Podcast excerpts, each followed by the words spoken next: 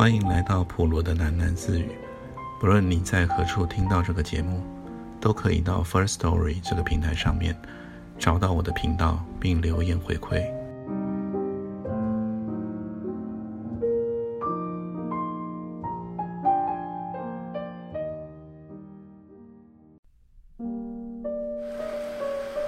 卢先生和阿春的事情，我们长春路的人都传反了。我是说，卢先生遭阿春打伤了的那桩公案。阿春在卢先生的房里偷人，偷那个擦皮鞋的马仔。卢先生跑回去捉奸，马仔一脚把他踢倒在地上，逃跑了。卢先生爬了起来，打了阿春两个耳光子，就是那样割下了大祸啊！顾太太那天告诉我：“天下也有那样凶狠的女人呐，你有见过吗？三脚两跳啊，她就跳到了罗先生的身上去呢，连撕带扯的，一口过去啊，把卢先生的耳朵啊咬掉了大半个。要不是我跑到街上叫救命，卢先生啊一定死在那个婆娘手里了。”顾太太一直很倒霉，家里出了那种丑事。她说依她的性子，当天就要把卢先生给撵出去了。可是卢先生实在给打得狠了，躺在床上动都动不得。卢先生伤好了以后，又回到了我们店里包饭了。他身上只剩下了一把骨头，脖子上的几条青疤还没有退。左边耳朵的耳垂不见了，上面贴着一块白胶布。他那一头染过的头发还没有洗干净，两边太阳穴新冒出的发角子仍旧是花白的，头顶上却罩着一个黑盖子，看着不知道有多滑稽呢。我们店里那些包饭的广西佬啊，一个个都挤眉眨眼的瞅着他笑呢。有一天，我在长春国校附近的公共汽车站那边撞见了罗先生。他正领着一群刚放学的小学生在街上走着。那群小学生叽叽喳喳、打打闹闹的。罗先生走在前面。突然，他站住，回过头去，大喊了一声：“不许闹！”他的脸紫胀。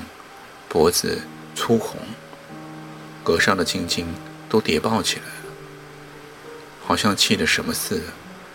那些小学生都吓了一跳，停了下来。可是其中有一个小毛丫头，却咕噜咕噜地笑了起来。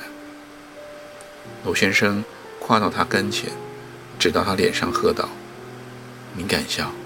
你敢笑我？”那个小毛丫头啊，甩动着一双小辫子。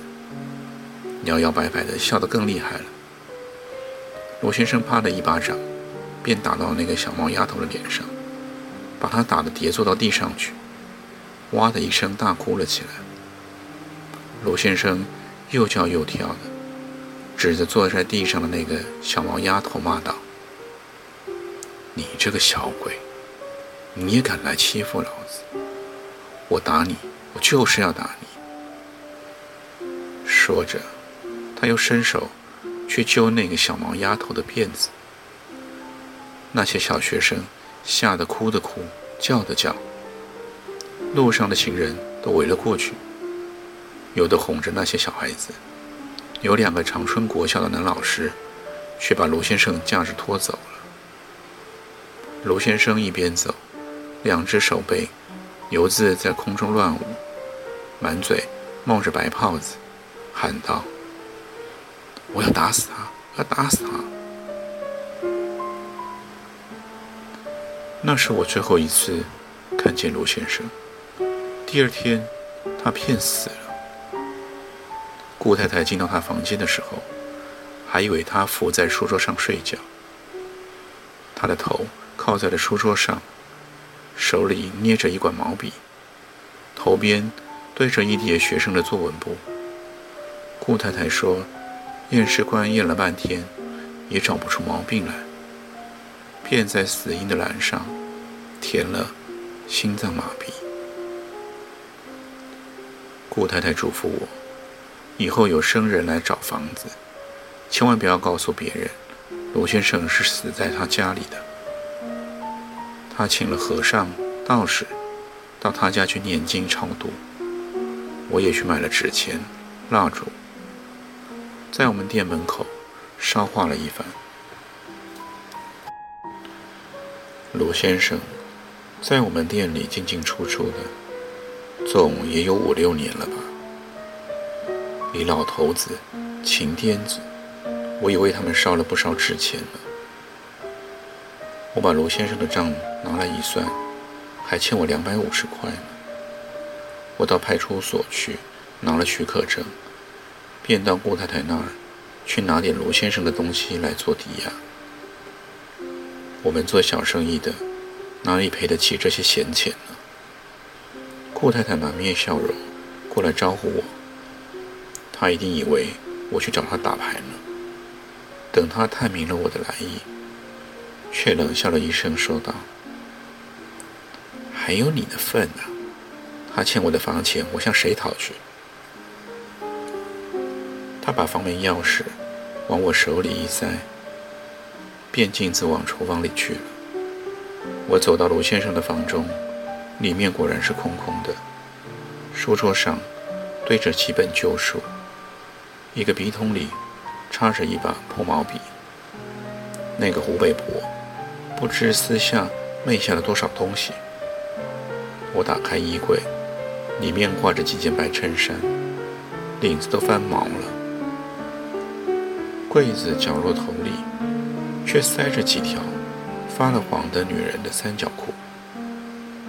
我四处打量了一下，却发现罗先生的那把弦子还挂在了墙壁上，落满了灰尘。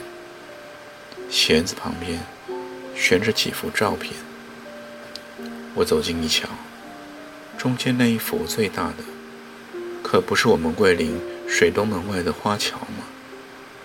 我赶忙爬上去，把那幅照片拿了下来。走到了窗户边，用衣角把玻璃框擦了一下，借着亮光，蓄起了眼睛，仔细的瞧了一番，果然是我们花桥啊！